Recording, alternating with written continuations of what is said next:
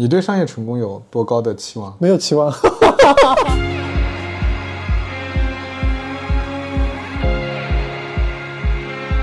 然后找到候选人来问，说 Alex，你们公司在哪里？嗯，可能是在闵行区吧。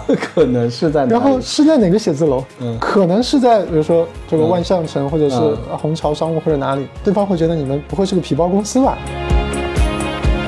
我们做技术的，我们有个这有个词叫玻璃二象性，哎，我知道这个，对吧就是我知道这个。妈呀，今天我们要讨论到这个了吗？对吧？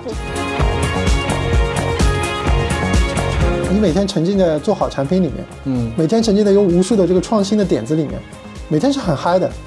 嗯，我团队到现在为止流动率是零，形同虚设的时间，做产品的意义嘛，嗯，就是让生活更好啊。青春充满了不眠，是为了追寻更多的明天。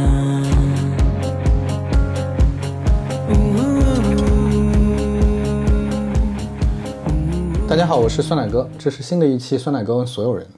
呃，今天的嘉宾呢是我的一个老同事，嗯，他叫 Alex。Alex，你跟大家打个招呼。大家好，我是 Alex。Alex 以前跟我一样啊，都是在很大的外企工作。今天你还去了那家公司，是不是？对对对你，回去参观了前东家，嗯，泪流满面的回去参观了一下。泪流满面是为什么？嗯，然后 Alex 现在呢在创业，嗯，呃，呃他跟我以前大看到的大部分的创业者不太一样，因为大部分的创业者呢，我们看到都是做销售的，嗯，marketing 的啊，是然后这两年设计师很多，对对吧？但是 Alex 是一个，呃，我认识你的时候，你在前东家是项目经理嘛？对，你是叫项目经理吧？我们叫什么来着？英文叫什么？就是 project manager，后来变成什么 PMO 嘛。PMO，、对，那我的理解，其实你还是个工程师的嗯背景，对吧？工程师背景。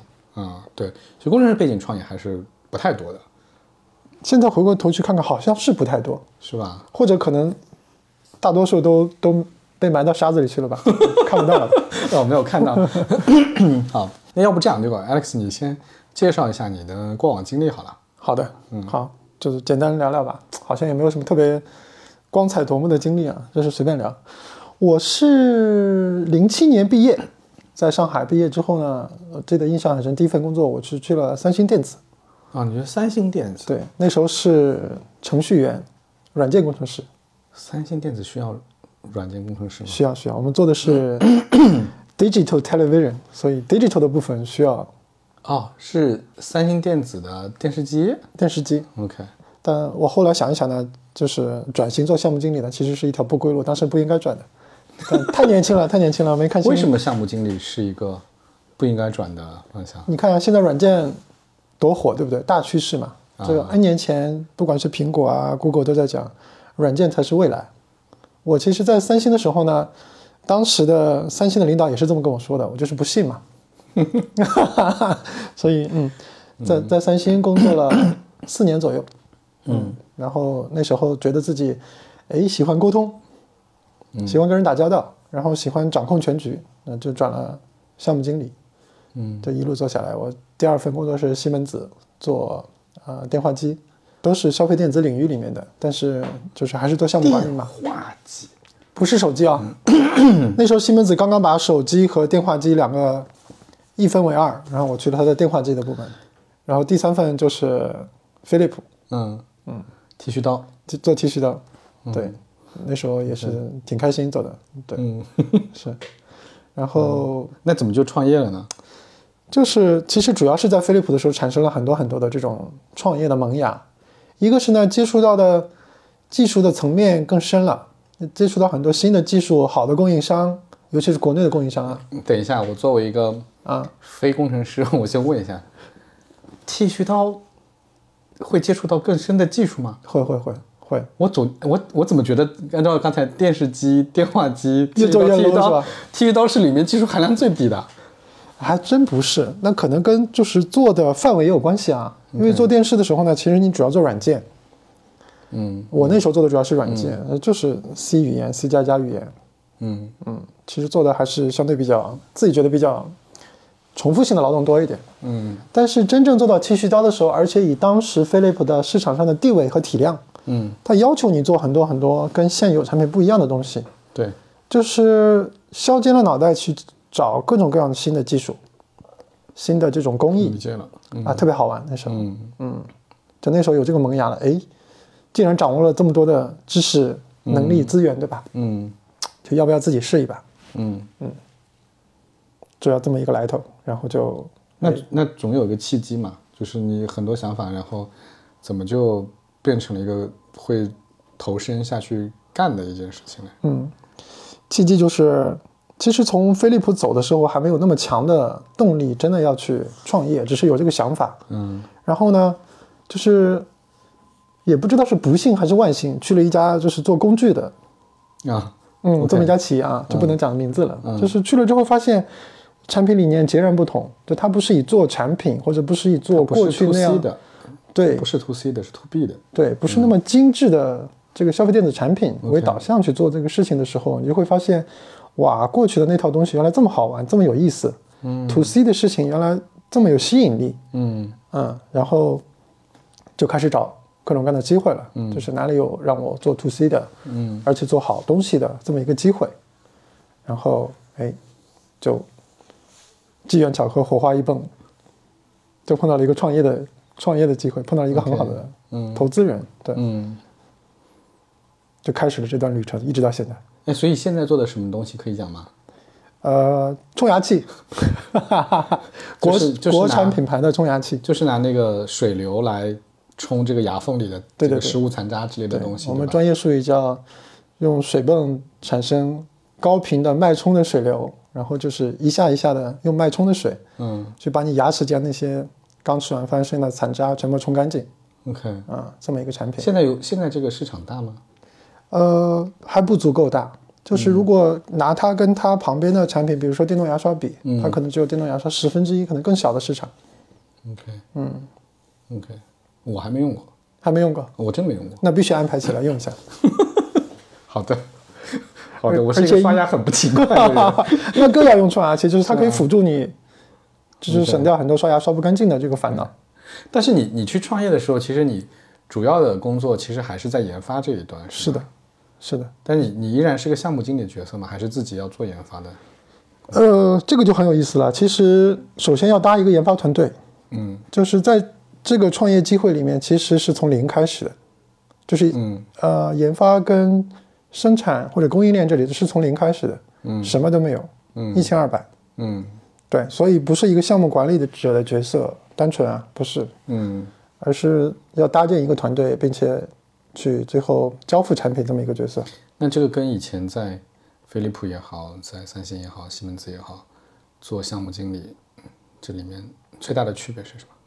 最大的区别，首先是没有人啊，对啊，那就要重新招人嘛。对，重新招人。嗯然后招人这一趴就很有意思啊，就是我今天去前东家那里嘛，嗯我的招人是怎么开始的呢？我坐在前东家后院的咖啡厅里面，就真的要挖人吗。我不是有意去挖人哈，就是总有一些有知有志之士，对吧？啊他说：“Alex，我看你们创业挺有意思，我也想加入，那不能拒绝嘛。嗯然后我们就约在这个比较近的地方喝喝咖啡、聊聊天，对吧？他如果有兴趣，我们就一起开始。那这个只是很小的一趴。嗯最好玩的部分是说，那时候我们还没有自己的办公室，嗯，你要租办公室，你要知道自己大概有多大规模，想要搭多少人，做成什么样子。对，刚起步都还没有，嗯。那只好找一个咖啡厅，然后找到候选人来问说：‘Alex，你们公司在哪里？嗯，可能是在闵行区吧。’可能是在哪里？然后是在哪个写字楼？嗯。可能是在比如说这个万象城，或者是虹桥商务或者哪里。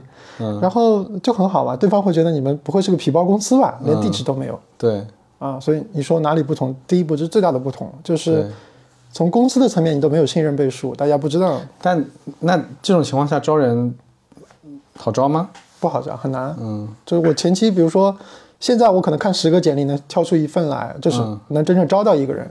过去我可能要看一百份、两百份。首先打了电话，人家不接，接了看到这个环境，说可能在闵行区，对吧？人家选择不相信你，OK，啊。再到后面跟他谈 offer 的时候，会提各种各样的要求，对吧？因为没有信任嘛，嗯，特别难。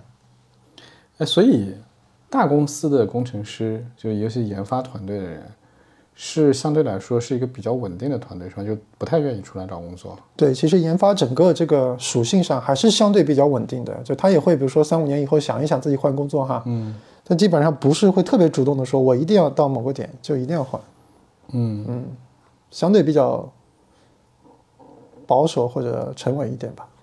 那你为什么就会是一个？因为我们前面还在讲工程师创业的人挺少的，就你为什么就会喜欢追求这种不确定性了，然后就会出来创业了呢？可能接触我的人会说，他觉得我不是一个典型的就是研发的角色，嗯就是一方面，我其实我是金牛座，很对吧？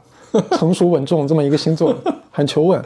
另外一方面，其实我不管是做项目过程当中，还是接触人的过程当中，我其实有很多我觉得非常非常新鲜的点子，我特别想把它实现出来。嗯，就是刚才吃饭我们也聊嘛，就是嗯工作一一个是职业，一个是兴趣。对，我觉得我找到一个点子，并且把它做出来，是我的一个兴趣，就是我会特别嗨，这是我的嗨点嗯啊。所以就是一方面成熟的老金牛，嗯一方面就是嗯不停的蹦新点子，想要试一把的这么一个矛盾体。嗯嗯。哎，如果你的想你的追求目标只是要把有趣的点子做出来的话，大企业完完没法满足吗？大企业做不出来吗？呃，可以做，嗯可以做，但是你看哈，我其实觉得今天去的那个前东家已经是我工作至今我觉得很好的一个公司了，，OK，也给了我很大的平台。嗯就当时在那里做 Shiver 的时候，嗯我看了其他外企的研发，没有给你那么大的授权，，OK，说你这个基本上有嗯。无条件的开火权，你可以各种事、各样事情都去尝试，嗯。我觉得已经很好了。嗯。但即使是这样，当一个研发团队在你发展到第三年、第四年，发展到你觉得可以就是指哪打哪儿，嗯。就是非常稳定的输出的时候，也会遇到 political 的问题，天花板。这个就是，嗯。我当时碰到问题就是说，外企嗯，它在国外有一个总部，对在国内有个研发中心。对，当你的国内研发中心成长到一定的规模，嗯开始威胁到它的总部的时候，嗯。好的，一些乱七八糟的事情就开就开始来了。但这种所谓的威胁，其实还是一个纯粹资源的争夺，是吗？嗯，资源的争夺，然后那就涉及到，比如说你其实没有了资源，没有了项目，下面的人对工程师他可能做的事情就会变少，对，他的嗨点就会减少。嗯对工程师来说，可能钱不是最重要的，嗯但是那种认可感、成就感、满足感、自尊心，这个是很重要的事情。可能我自己也是啊，就是嗯，所以嗯，哎，所以这个还蛮有趣，就是其实工程师是一个，就真的是在自己在做一个产品，对吧？就真的是在自己做一个产品。其实可能很多其他的部门不是真正在做产品的，是在因为你你比如说营销也好，或者说市场也好，它其实没有那种 creation，就是我真的创造了一个东西的那种感觉。嗯所以这一点上，工程师跟设计师其实有点像，有点像。工业设计师我讲，就比如说 ID 的 designer，对，嗯。我我先补充一点啊，我们原来的想法是说，就在做这个事儿的过程当中啊，啊，比如说很牛逼的工业设计师，嗯。是说我可以把这个产品设计的非常好看，对。非常好用，对，而且跟现在的产品看上去还不一样，嗯。有个差异化。嗯很好的这个工程师是说呢，我用最好的技术把它做出来，嗯就是同样的这个体积或者成本限制的情况下，我性能做到最好，可靠性做到最高，工程师追求的是性能，对吧？就是这些参数嘛。啊，对，追求的是参数。对，然后回到薛老师那个点呢，销售、最牛逼的销售是说，嗯你做一坨什么出再烂的，东西我也能卖掉没。人能卖掉。那其实对大家的这个，嗯嗯，是的，所以工程师他是真的是好的工程师哈，真的是在雕刻一个产品的，所以他是有这个归属感的。嗯。但是你出来创业的话，就是因为工程师原来做的事情是关于创造嘛，嗯关于是的就，像你说的，在有限的预算里面把这个东西做出来。对但是真正出来创业，其实涉及到很多什么销售啊、营销啊，啊、还有其他的很多团队啊，什么乱七八糟很多的事情嘛。是的。那这个过程当中，就是你你你的感受如何？其实前半段的感受，刚开始创业的时候感受其实是有点慌的，嗯。因为首先是不懂，嗯。就是营销这一部分其实是不懂。嗯。因为过去在大公司里面，你可以心无旁骛的做研发，不用管，其实是不懂。然后想去学呢，其实又觉得精力不够，因为团队本身就是零，嗯。然后供应链也是零，所有都在打，又不够，所以前半程的起步其实是我觉得有点懵，又有点赌的性质的，嗯。就是会无条件的相信另外一半的负责这个销售的人，就像刚才讲的，不管你做成什么样子，我都可以给你卖掉。嗯。我觉得那个时候是一个背靠背的信任，嗯。就觉得这个事儿我只要能做出来，它就一定能卖，嗯。也不知道为什么，但一定能成，这是一种迷信，我觉得。嗯。嗯，那事实是这样的吗？至少到目前这个阶段，我觉得第一阶段的那个迷信是对的，就是大家各自有分工，嗯各自把自己的事情做好。那幸运的是呢，反正我觉得第一阶段做的还是都可以，至少八十分，我觉得是到了。哎，那这种这还运气还蛮好的，我觉得，就是、嗯我是觉得运气好有有一个合作伙伴是可以信信任、可以依赖的，这个我觉得还是挺不容易的，对，对吧？哎，那那你现在你们做做的这个产品，就是冲压器这种产品，在市场上面竞争的时候，其实也要面对很多大一点的公司，是吧？是就是就是你你你，我不知道，就是今天在中国做这样的，就是你们也算耐用消费品嘛，是这种耐用消费品的这种产品创新啊，新的这种品牌啊的时候，这种竞争的状态现在是一个什么样的格局啊？就你你怎么看这种市场竞争的未来会是什么样子的？我们刚做的时候，可能这个还是一个相对比较蓝海的领域，因为嗯品牌也不多。嗯国外大概那时候只有三个品牌，国内只有两到三个，就是能排得上名，大家听说过的。嗯，到今天为止已经是红海了，就是你听说过的、没听说过的这的，几年，三年多的时间已经是红海了。就是基本上做过电动牙刷的，现在都来做冲牙器。嗯然后没做过电动牙刷的，做过这个家电类的，也进来做冲牙器。嗯美的、海尔、嗯格力、华为都有。啊，OK，他们他们也做这个东西 是，，OK 嗯。非常惨烈。那那这个事情怎么怎么往前呢？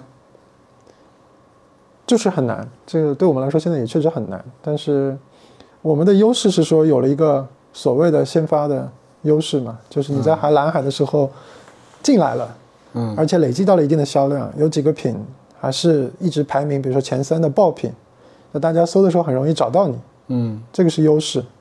但是对我们的挑战就是说，你的资源毕竟没有大公司的资源那么足，不管是研发端的资源还是这个营销端的资源都没有那么足，所以还是要在挑战和夹缝里面去找自己的那个该有的那个位置。哎，这个其实是一个，我觉得就是呃中国本来市场就一直是这样子，就是说，嗯因为开玩笑嘛，不是说中国市场一直很卷，是，就是因为你做什么东西其实都很容易被人做一样的东西啊，就大家一窝蜂就上没有什么嗯，对，没有什么差异。是但是，就是即使是在这种非常竞争的情这个情况之下，其实还是有很多企业啊、品牌啊，最终都可以还是会胜出的嘛。是，就你自己今天，你作为这个从业者，你去看这个事情，你觉得什么东西是最重要的？就是包括你看其他人的 case，在这里面最终存活下来，这种红海竞争里面存活下来，你觉得什么是最重要的东西嗯？我们内部也聊这个事儿啊。其实我觉得还是人，但可能是几个人。嗯就第一个，先讲投资人吧。嗯我觉得反正只要你要迈出创业这一步，除非你自己当老板，所有的事情自己投，嗯只要你是有投资这个事情嗯在，那第一就是投资人很重要，我觉得就是双方的价值观跟理念一定要契合，否则这个事情一定不长久，就一定不是长期主义。嗯对你不能靠这个一时冲动来做一个事情，我觉得这个事儿不长久，这是第一。第二，其实是团队里面这些核心骨干的人，嗯，呃，刚才薛老师也问我嘛，就是创业公司招人难不难？确实难，对，但是回过头来看，我觉得很幸运，嗯因为每个人都是自己精挑细选出来的。我反而没有在大公司工作的时候说我对哪个人不满意，我没有就。是大公司的时候，是我不得不跟你们合作。对，虽然而且我还不能轻易的，对对吧？对，嗯，但这里不一样。我们前天跟一个朋友还聊起来，我们招一个电子工程师，我们第一个电子工程师嗯花了整整一年的时间，我不知道看了多少简历，嗯有很多其实能力上真的可以的，嗯，三观不合，这能有什么三观不合？有啊有啊，就是他进来就会呃乱讲哈，就是工程师他会说，我现在已经是这个资深电子工程师主管了，嗯。我已经不画图了，我要做的事情就是提提意见，对吧？，OK，我指导供应商或者是谁把这个图画出来，就是已经是这种高高在上的这种，就是他想作为管理者的自己角色，不干活，对自己不干活，那这类我们肯定不能要，对，创业公司吧？也是，创业公司说，我说嗯。对吧？我作为这个开始发起这个研发团队的人，我自己都在自己管项目，自己找供应链，自己做很多事情，对吧？不干活这个是不能允许的。嗯第一，第二就是很多人上来就是先谈钱，因为他就觉得，哎，这个我其实能理解，特别能理解。你是先谈钱的意思是指谈这个报酬吗？报酬，嗯，这不是很正常吗？呃，是很正常。但是你想，就是对一个创业公司来说，就大家也能理解，他其实开始的时候预算资金是有限的，嗯就是这个狮子大开口，啊，啊，其实是很难的一个事情。但是很多人其实是反过来想这个事情，我我能理解啊，嗯，但可能就是在那个阶段不适合，就会觉得，你看我从一个世界五百强的外企，嗯一份安稳的铁饭碗、金饭碗，嗯我到你一个名不见经传的小企业，嗯而且公司地址在哪里都不知道，嗯，我工资不 double 一下，对吧？我这个不可能来的。对，我为什么要冒这个风险？是，其实他是没有一份就是豁出去的或者要拼的这个心态的。嗯这种我们在我们后来看来呢，也不是我们志同道合的人，因为创业过程当中有很多困难，嗯对，也走不到最后的。嗯这是第二个人，就是团队里的这个人。第三个就是刚才讲的，其实研发团队之外的人，跟你背靠背的人，我觉得很重要。在你不知道、或者不知道什么不知道的情况下，对他可以支持你。这是很有哎，我跟你分享一个观点啊，嗯 跟你分享一个观点，因为你你讲到就是说你觉得最重要的还是人嘛，是团队嘛，是跟你分享一个观点。前两天我看王慧文，就是美团的那个副总裁王慧文，是，他在清华有一个产品课，嗯嗯然后他讲到一个观点，我觉得挺有意思的。他说，中国人传统上讲天时不如地利，地利不如人和。对，嗯他说这个其实完全是反的。嗯嗯，他说最重要的是天时，就你这个市场是是不是这个时候进是很重要。他说进早了进晚了都不行。是，嗯他他没讲地利啊，嗯但是就是我我也在其他地方看到类似的观点，就是说，呃，因为中国人受儒家文化的影响很深，是我们传统上特别重视人，就是我们会觉得人的主观能动性其实还挺重要的。对，但是呢，呃，天时和地利都是一些客观的条件，是可以被克服的。嗯嗯，所以就是所以会反过来想这个问题，但是就很多老外不是这么想的，嗯就老外会跟你讲地理决定论，对就是说啊，你这个地方甚至是一个民族的发展兴盛、兴衰都跟这个气候有关系。对，跟你的位置地理位置有关系。对，就好像人反而显得不那么重要了。是所以我我觉得挺有意思，我我想跟你探讨一下，就是说，这种就就如果是拿这些因素来比较的话，是就人的这个因素，比如说今天你在市场上竞争，你可能碰到一个竞争对手很有钱，对对吧？就是他的那个资源很多，对对吧？那还有一些是，比如说，也不光是资源了，比如说他，呃，他原来有一些市先有的市场地位，对吧？是他比如说他很早就建得很早，然后他的规模已经在那里了，对那就都是一些比较难以对抗的条件嘛。是。那你会把这些因素都考虑进来，你会觉得决定创业成败的这个点会变化吗？我觉得比重可能会有微调吧，啊，嗯但是我我可能是我觉得每个人在每个阶段可能想法不一样啊。嗯我这个阶段就是我还是坚定的认为人的这个作用真的是很大。嗯我前两天其实也在看一些书啊，就是讲这种地缘政治什么的，啊就讲到说，其实土耳其和印度是宇宙的中心嘛，是地球的中心嘛，啊？为什么土耳其？因为土耳其是在欧亚大陆板块的中心，所以必须经过它。嗯而印度是印度洋，因为是整个连接大西洋和太平洋，它是一把利剑箭头插在那里，所以它是、这两个国家是整个地球的中心。嗯可是他们两个并没有成为一个超级大国，嗯但地理位置上他们是占据了占据了绝对的优势。嗯对，所以我其实也在想，就是联系起来在想这个事情哈。这个哎，我我们本来是聊创业的，哎，我跟你讲，聊地理去了我跟你讲，这个很有意思的。嗯，我我以前看那个有一本书叫历，哎，我在在我这儿历史研究，啊，历史研究嗯，汤恩比的，啊这本书还很经典，它很有意思的，它一上来嗯，就讲了这个问题。是，他说，就他首先他是反地理决定论的，嗯，他说，嗯、很多人会说相同的气候和地理条件是会造成相似的民族性，对，他说不对，嗯，按照你这个说法，南美大草原同样纬度，对，应该跟北美大草原同样纬度是一样的，都是草原，都是一样的纬度，然后这个气候也差不多。对，可是问题是，这两地的民族性差别很大对，啊！我忘了他具体例子啊，可能不是南北美啊，反正 anyway 就是他说历史条件。然后他的核心逻辑是说，历史，那当然他是从历史的角度来讲，历史不是由这些条件决定的，是，历史是由那个影响历史的人决定的。你看看，又回到了人，对，他说是由英雄人物决定的，而这个英雄人物的产生是很随机的，就是你不知道，嗯怎么突然就在这个点上出现了这个人。是，所以从这个从他的逻辑来讲，有一句谚语嘛，也不知道谚语，俗语就是说，呃，就算没有拿破仑，也也会有会有另外一个拿破仑。对，对，但按照汤比的观点就不是，拿破仑是一个随机的产生的英雄人物啊如果没有拿破仑，历史不是这样子的。对，这个太唯物，太太太辩证了啊！就是我们做技术的，我们有个这有个词叫玻璃二象性，哎，我知道这个，对吧 就是。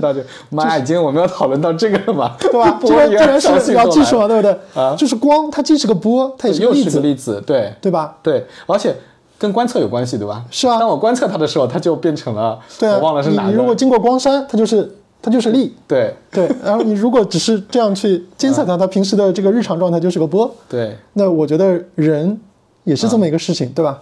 就是它出现的那个点上，它就是个点；它不出现呢，就是历史上随波逐流，就是啊、对吧？就是不显而易见的一个事情。所以随后观察来讲创业这件事情，你还是觉得怎么讲呢？还是觉得人是最重要的？我我觉得是人，我觉得是人，因为如果讲天使，我觉得可能是不同的行业吧。嗯，就像互联网或者风口上的行业，它可能讲这个风口特别重要。但你如果讲到天使，举个例子，那这个产品它一开始最早的一些国外品牌，它其实很多年前就在做，对。也有一些做着做着就没了的，对。或者规模一直没起来。是。比如说前东家其实也有在做这一趴，但就一直没做起来，对吧？他他他有在做吗？他很多年前就在做，而且他有不少于一百项的专利是在这个产品上，OK，但他并没有起来。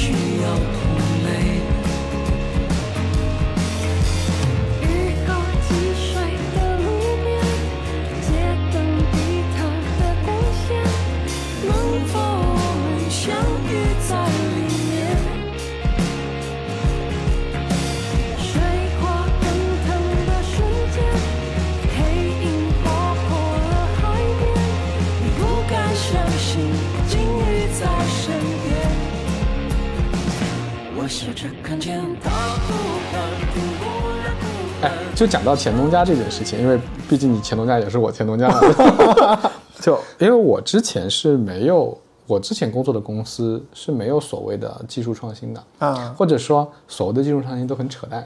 就我给你举个例子啊，比如说，嗯、我们原来卖红茶的，嗯，然后我们要做创新，怎么做呢？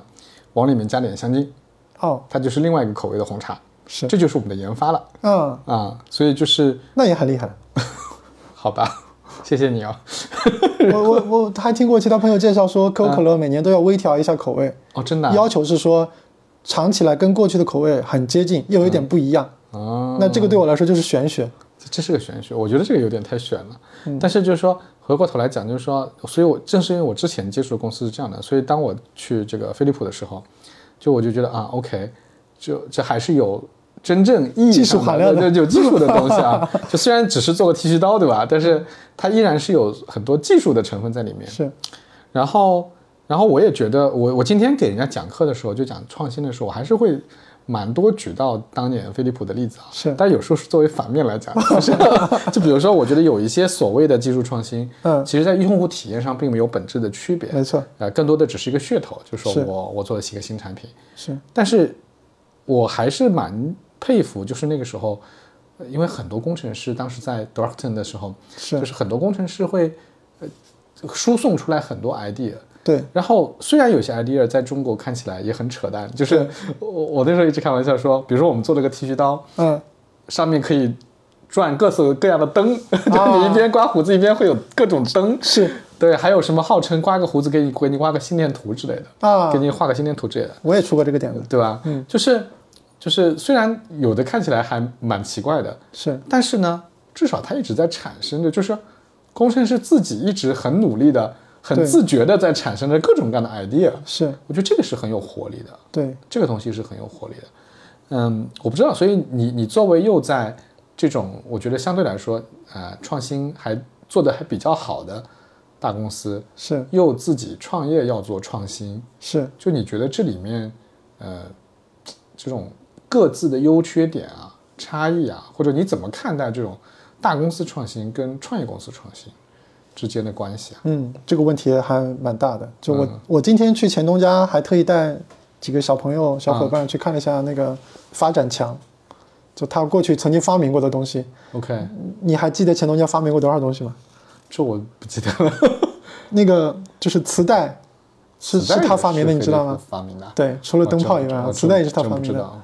这真的是很厉害，发明了好多东西。，OK，最初级的几个电视机的那个那个模型也是他做出来的，真的好厉害。就是我是觉得，首先在创新能力上，大公司其实是遥遥领先的，遥遥领先。遥遥领先。我们讲，除了他真的发明出来的东西之外，嗯刚才讲到那个专利，嗯。你回去翻四五十年前，它就有那么多的专利放在那里，嗯嗯而且你没有想过，就是比如说我们做的冲牙是一个小喷头，嗯。它可以有五六十件专利放在那里，就研究这个喷头形状、大小，，OK，然后弯的角度。嗯。这个在哪怕国人今天，我觉得想做到，都是一件很难的事情。我们没有那个定力去把这个事情做到这么好，嗯。但这个也是我们现在想要去做的事情啊。嗯。这是第一。第二点就是它的创新的力度之大。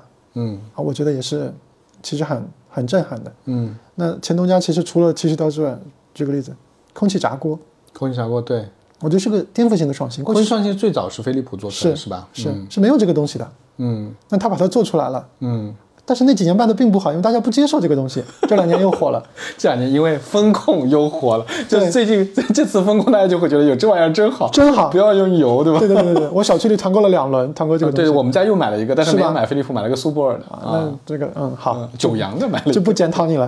对，嗯好的，但是这个事情你就会想，大公司它其实是有这个责任感的，或者它有这个驱动力的，我要不停的创新，OK，创造一个没有的东西出来，嗯。哪怕最后这个市场的得益者并不一定是我，嗯，它还是持续的在创新，它有这个资源，有这个定力，也有这个对。就是可能理念在这里面去做这个事情。对，但是真正回到一个小公司嗯。或者一个创业公司，我们是很有梦想去做这个事情的，嗯。但其实现实就是先要活下来。嗯。对，所以小的创业公司在我看来就是理想是有的，但是第一步先做微创新，先做小的差异化，先让自己能存在在市场上，先活下来，然后再逐步的加大那个创新的力度，去争取赶上大公司。所以我觉得大家的难度或者嗯这个创新的幅度目前还是不一样的。那小公司的创新是这种从无到有的做新的技术呢，还是其实大部分是在 copy，是在修正，或者也不叫 copy 吧，嗯。是在原有的创新的基础上做调整，嗯，是可以这么理解吗？特别好的问题，就是可能对每个小公司它的策略不一样哈。嗯，对我们来说，我们第一代产品的策略就是跟随。跟随，跟随的意思真的不是 copy。嗯我们当时那个项目 brief 的时候，我记得非常清楚，嗯就是跟刚才可乐的那个事情有点像，就是我们要做的，它看上去一眼看上去就知道是个冲牙器，可是嗯拿起来就是看起来用起来跟所有的冲牙器都不一样，这个挑战很大其实，所以我们做了很多的微创新在里面，，OK，有很多的微创新在里面。微创新，但不是颠覆式的，就是你得让它一眼看上去有这个产品该有的样子在那里。嗯。举个例子，比如说吹风机，嗯，它还得是一个手柄带一个大风筒，这是一个吹风机，对。你可以把它性能做得更好，对，握感做得更好，重量更优，噪音更低，嗯。这个是可能小企业刚起步要做的事情。是，大公司换一个玩法，就是 Dyson，、对，凭什么要长这个样子？对，我上来就是风筒全部都在刚这里面。刚你说吹风机，我就想跟你讨论一下戴森的这种，对，就这种就是在你看来不是小公司能做的。就是不是小公司一上来就能做，或者是有点难的去做这样一个事情的。但是真的有定力，可以你要蛰伏几年。嗯，哎，讲到这个啊，我发现我们开始开始在讨论创新的定义问题了。嗯，什么是创新？我前两天看了一个 case，嗯，还是我就不提那个名字了，反正是国内的大、大公司了，是。就讲他们早年的时候，呃，好多好几年前，好多年前了，是做电池，做电池。嗯。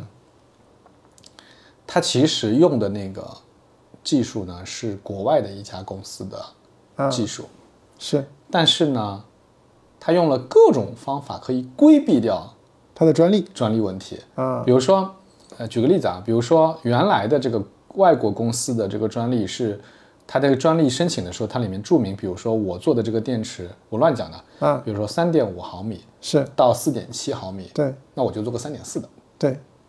就是我不在它那个规范里面，但是我用的东西其实方式方法跟它原来是一模一样的，是。只不过我利用这种漏洞，就绕着它的那个是。专利规定的范围走，对对对。啊、然后那个，呃，那你说这种这种算就是你从某种意义上讲啊，就是我当我听到这个 case，我就觉得，OK，它听起来像是一个呃抄袭的一个过程。嗯是的。但是今天呢，就是我们提到的这家公司已经是很大的公司了，是。它也在做很多新的东西，它也是是。在创造价值的。是的。对，所以我我就觉得这个时候还挺难判断、很难评判的说啊，这个这样做不对，但是好像他当年不这么做，他也活不下去。没错，就是还是一个现实和梦想的问题。嗯，那就是如果我们今天不是聊到长期主义了嘛？对，如果你有长期主义在的话，其实你不在乎在这个阶段你要去，抄一下。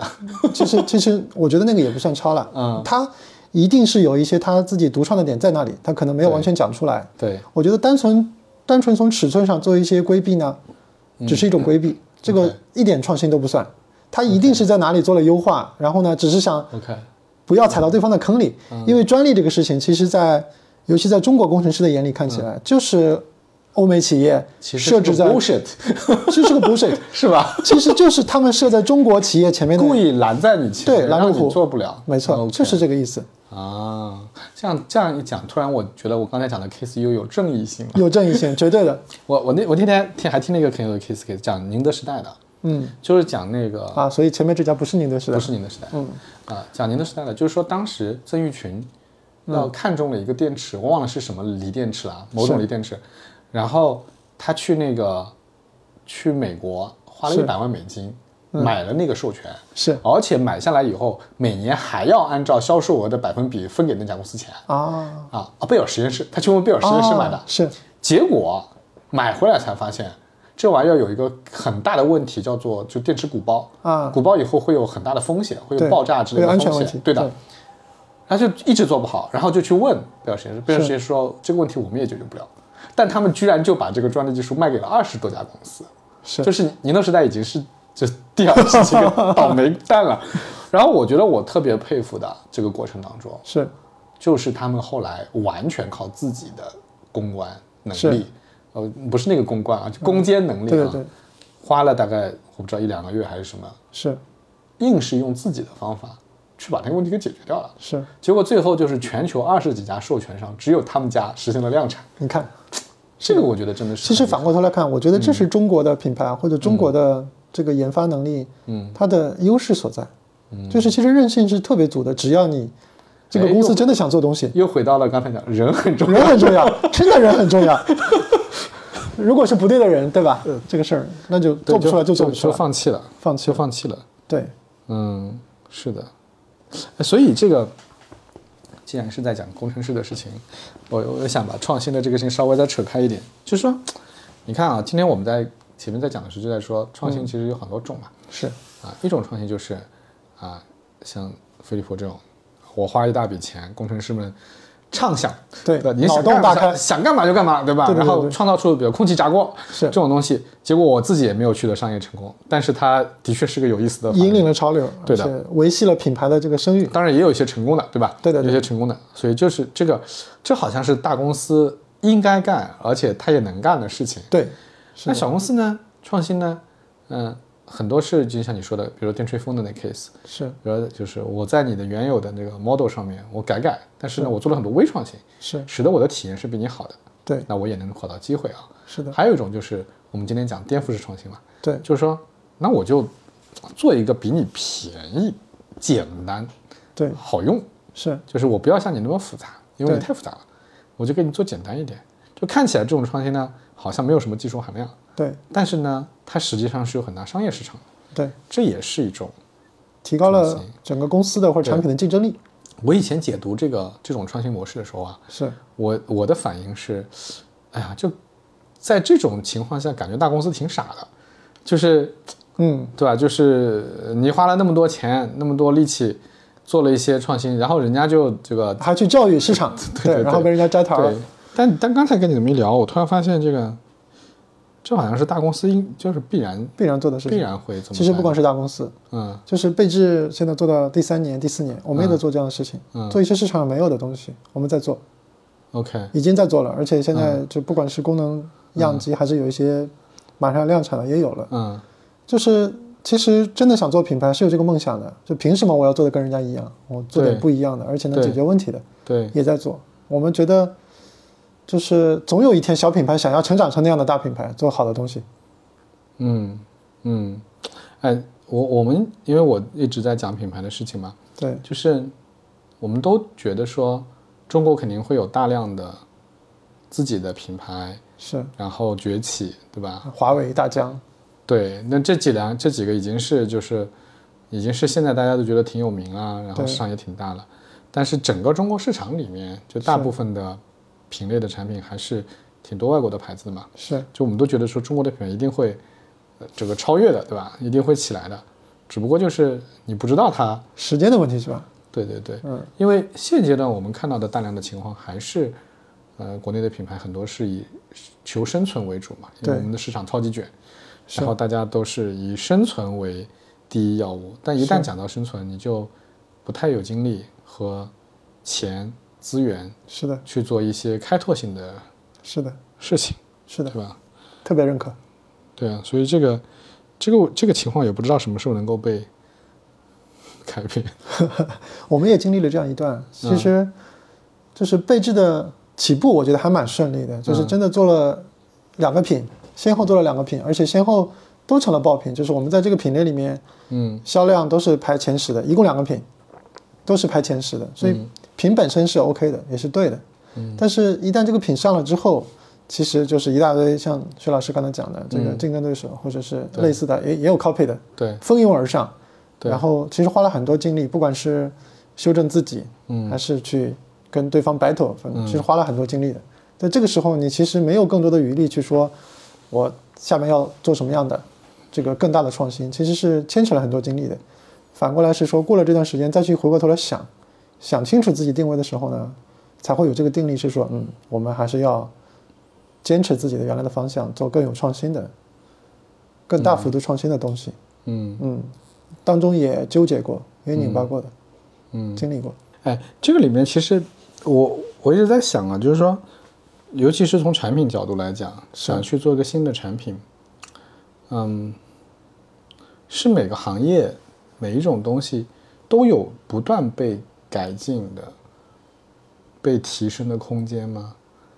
就是嗯，你你经常会看到，就是说，就是我们讲一个品牌的崛起，一个好的产品的出现，我们经常会说啊，因为他发现了一个十倍好的机会，是就是他真的是原来那个体验很糟糕的，对，然后我们就发现这个体验可以被是的，不断的呃可以被提升，但是是是每个品类都能找得到这样的机会吗？也不我怎么知道我的？我怎么知道我的品类能有这样的机会？有没有这样的机会，对吧？对这个问题为什么要跟你讨论呢？你看啊，你是工程师，是我是 marketing，对，我们看世界的角度是不太一样的。嗯我我猜啊嗯，marketing 是怎么看这个世界的呢？marketing 是从用户的角度来看这个世界的，嗯，就是说用户要什么，所以我们做什么给他们，对，对吧？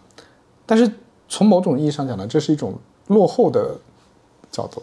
啊，就大家都说从用户以用户为中心啊，但是我觉得实际很先进，嗯，但实际上是我就会，用户他很难提出一个他不知道的东西，对的，嗯，他只能告诉你他知道的东西。哎呀，你这个东西太硬了，这个东西太软了，对。这个东西太甜了，那个东西太淡了，是的，他只能这么跟你讲，他没有办法给你一个新的概念，对，对吧？这是这是用户视角的情况，是的，但是很多的新的产品、新的体验是之前不存在的。是的，很多例子是吧？对啊、所以我就不知道，从你的角度来看，你会觉得怎么样才能够去看到那些真正的，呃，存在非常大的改进的和创新的机会？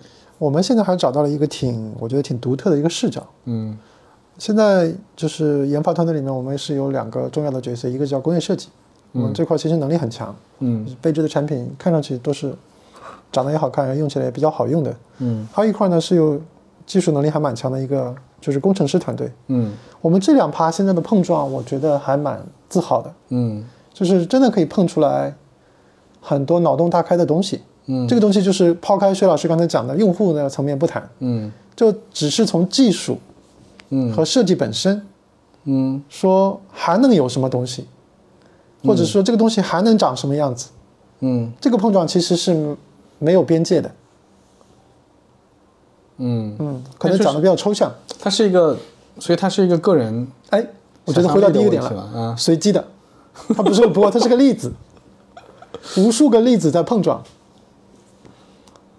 嗯，就是宇宙大爆炸一样，你不知道会炸出来什么东西，而炸出来那个东西，嗯。我在猜想当年的什么空气炸锅这些东西也是这么炸出来的，对啊，空气炸锅是怎么出来的？我也不知道，真的很好奇。为什么会有人去做？对对为什么会想到做这个东西？这边是烤箱，嗯。过去有烤箱，对。啊那很大只，然后是烤的，嗯，过去有比如说乱讲啊，可能是风扇或者是什么的东西，对，就有人说，诶，就不能把烤的这个热量和风的这个传播变成一个组合吗？也许就这样就碰撞出来了。我是自己歪歪的，我没有去查资料，所以跟拿破仑一样是随机出现的。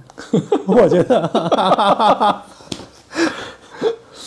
嗯 interesting。嗯，所以确实不一样。就是我们是现在在日常的工作里面，我觉得会碰撞出来很多东西，就觉得很扯。对，这个东西不应该存在，但是的确没有这样的东西。那以后会不会有呢？也许某一天就有了。嗯，哎，所以你你现在那个创业了以后，你觉得最大的困难是什么？对你来说，困难吗？嗯，最大的困难是什么？就突然一下还真想不到最大的困难是什么没有困难啊。不是，真的想不到最大困难是什么？因为创业初期我，我觉得全是困难。嗯但是创业的点就在于，我不知道是不是因为跟做的产品有关系啊，就是因为你每天沉浸在做好产品里面，嗯每天沉浸在有无数的这个创新的点子里面，每天是很嗨的。嗯，我团队到现在为止流动率是零，真的？真的几年了？三年半。流动率是零啊？对，就就除了比如说试用期来，啊，也是极个别的啊，就真的大家这个性格不合，但是正式工作了的，没有正式就没有人走就，没有人走。就是那个嗨点，还有那个嗨的气这是个很，神奇的数字了。你这个是一个很厉害的比那个比例了。所以我觉得这个点反过来看，就是我我觉得从我的角度上没有困难，因为你每天嗨的时候，那些只是个问题，嗯应该不是个困难。也难过，也好，也曾经好几个晚上睡不着觉，就在想事情，想解决方案。但是等事情过去以后，再回头想想，都记不起来是什么问题了。哎，那我问一个很抽象的问题啊，嗯，你觉得做这些产品，冲牙器这种，对吧？也算日常用品吧？对，做这些东西，你你包括去想新的 idea，你觉得它那个背后的意义是什么？做产品的意义吗？嗯，就是让生活更好啊。这个确实比较空泛啊。但真的个这个意义足够足够支支撑你了吗？足够支撑你的这个热情了吗？足够，我可能我整个人的 passion 都在这里，就是第一产品要好。嗯我我刚才这个也在聊说，第一家公司三星做液晶电视，对吧？嗯全球就是他一直说自己是 number one，我觉得最差的情况也是 number two。就那时候三星和索尼嘛，嗯，只有两家，我们家还是用的三星的电视对吧？？其实真的很好，到现在那个三星的画壁，我觉得还是很还是很顶尖。第二，西门子电话机，那时候只有两家，西门子和摩托罗拉，哦真的吗？就是那个 cordless phone，就是这两家，没有了。所以就 global 前二，嗯，那第三家飞利浦做 Shaver，我觉得也就是对刀也浦和波浪波浪，对。没有了。对对，所以从那个时候根深蒂固的就觉得，就是哥们儿做的东西就是嗯，不能讲全国第一，我觉得应该是 global 前几的，嗯就一直有这种信念撑着你，就觉得嗯，一定要做好这个产品，哎，哪里还差那么一点点，嗯。再努力一把。你每天都有特别大的奔头去做这个事情，我觉得很嗨，嗯，很嗨。这还是很厉害的。你知道，就是，呃，我我们以前做我们的，我当然不是不能算产品经理了，就我们做 marketing 嘛。但是因为我们 marketing 其实也包含了就是从产品的 idea 开始的。对 我有我们以前就是，呃，有时候呢就会觉得，呃，很认真，就是是也也觉得这个事情，比如说一个品牌也好，或者一个新的产品也好，也凝聚了非常多的心血。虽然我们没有什么技术含量啊，有的，有的，有的。但是有的时候呢，也很有意思。就是我以前有个总经理，就是是个比利时人，嗯，然后当我们很焦虑的时候，比如说这个东西做不出来，对吧？是很着急，然后那个东西卖的不好，也很着急、很焦虑的时候，他安慰我们呢，他经常就说：“哎呀，没有什么大不了嘛，嗯，不过就是卖一杯酸奶嘛。所以酸奶哥名字是这么来” 的。对对对，对，不就是卖一杯酸奶嘛，嗯有什么了不起的？是就是又会用这样的话来宽慰宽慰我们。嗯所以我，我有时候也经常在这种两两端之间来回啊。嗯就一方面你会觉得的确是没什么大不了，就是你一杯酸奶做的甜一点，做的酸一点又怎么样呢？对但另外一方面，你就会觉得，呃，做一个产品，然后这个产品被人家喜欢，对，然后取得商业上的成功，又是一个非常令人兴奋的事情。是的。所以经常在这种两端之间徘徊。我觉得可能是那种嗯怎么说，有时候可能没有找到嗨点的时候，可能是因为那个无力感，就是其实你是很很想做很好的产品的，嗯。可是真正做产品的那个抓手不在你手里。举个例子，嗯。比如说可能你那时候也想做元气森林，是不是？举个例子啊，嗯。但是真正能做这个事情的人不在你手里，或者你哪怕有这个想法，可能做不出来。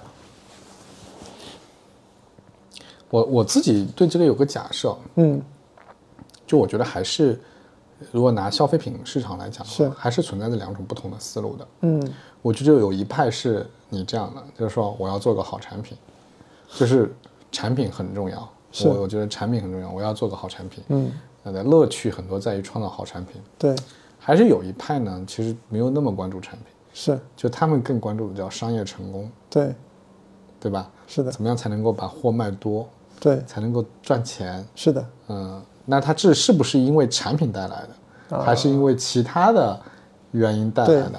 其实我不 care。对，我只要商业成功。对的，我觉得，我觉得这还是两种挺不一样的追求。嗯，挺好的，都要存在，你对商业成功有多高的期望？没有期望。所以你是你是做产品的是吗我我？不是佛系，不是佛系，我也希望其实真的就是公司赚很多钱啊，投资人有很很好的回报，这样他愿意把更多的力气花在这个投入在这个创新上，看到更多的希望。我也我当然希望是这样，嗯嗯这个不会说就是刚才我们就讲了嘛，如果说完全不 care 这个东西，那也不会一上来说先做微创新，先让自己活下去。嗯嗯就是商业的成功，我觉得是衡量一个产品成功与否的一个一个条件。嗯嗯。哎，你你你前面还说，如果这这段创业结束了，你还要回大公司去，这是为什么？就是怎么说呢？就是真的发自肺腑的讲，嗯呃，我最开始的时候在外企的时候，对民营企业是抱一个非常非常大的疑问的，嗯就是不知道去了民营企业会怎么样。因为外企我们都知道的，就是第一是流程的管理，嗯第二是很多其实法律法规的东西，或者是呃约定俗成的东西，让你觉得这里面很稳定对，啊、有很多可预见性。是。那民企恰恰是反过来，我会觉得民企、就开始的时候会觉得民企，第一它更多是很多是靠人质嘛，对吧？就说到底还是投资人或者老板的一言堂嘛，对。大多数是这样嘛。对，那真正来了以后呢，会觉得是说，就是反正也不是拍马屁。我觉得我碰到的投资人已经是我能遇见的最好的投资人了，嗯。理念相合，三观匹配，嗯。然后人品很好，嗯。然后在研发上也很舍得投入，所以我觉得已经是天花板级的投资人了。嗯。不谈财力，不谈其他的啊，当然财力也可以，就是我觉得已经天花板级了。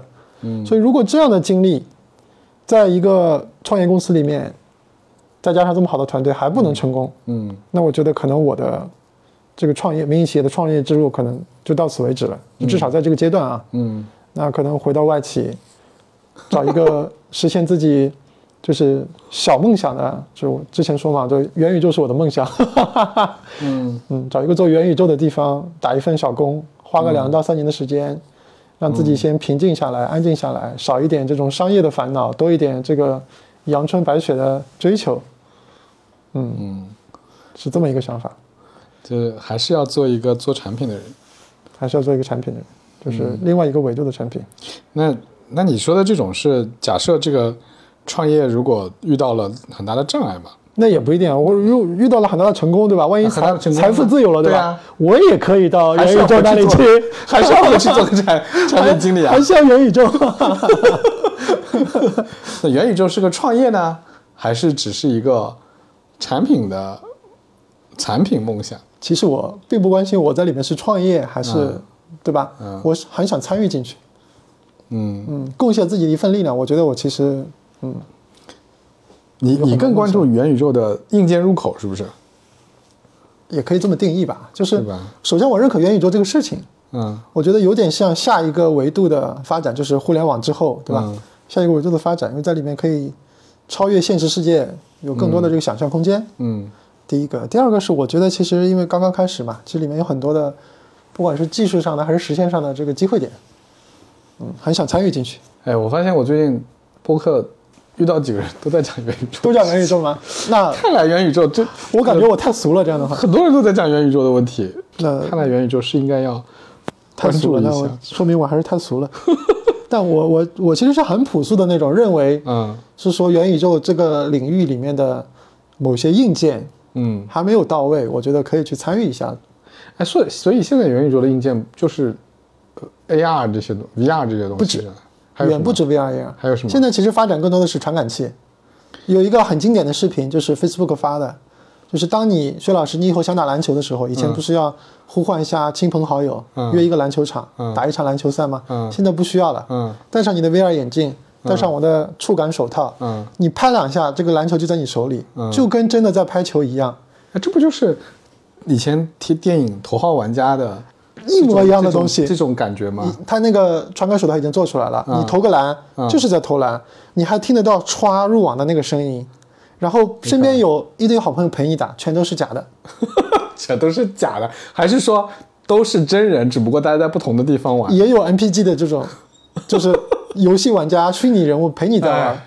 我觉得是一个既科幻又悲惨的故事，就是对呀说对 呀我连朋友都找不到了吗？对呀、但是有有很强烈的悲惨的感觉。对对对，对，但是它可以用到一些正向的方面，我觉得。但他这只是举了一个例子嘛。如果真的有一些就是嗯，逼不得已的情况，你只能自己，然后去复现某些情景的时候，它可以帮助你。不过话说回来，就是说这有点扯远了，就是说。可能到了某种程度吧，你也不再 care 那个到底是真的还是假的，反正都差不多也。有可能，有时候就是要满足自己一个反正反正都某个环境下的某些需求。反正都一样。然后每个人都生活在一个自己的虚拟世界里面。对对对其实大家之间没有交集，但是 anyway 你也觉得对，反而在自己的世界里自由自在，很快乐，也没有想干什么干什么。好吧？好吧 好呀，扯到元宇宙去了。嗯，差不多了，我觉得，好的，好吧？好的，谢谢谢谢徐老师，谢谢，拜拜。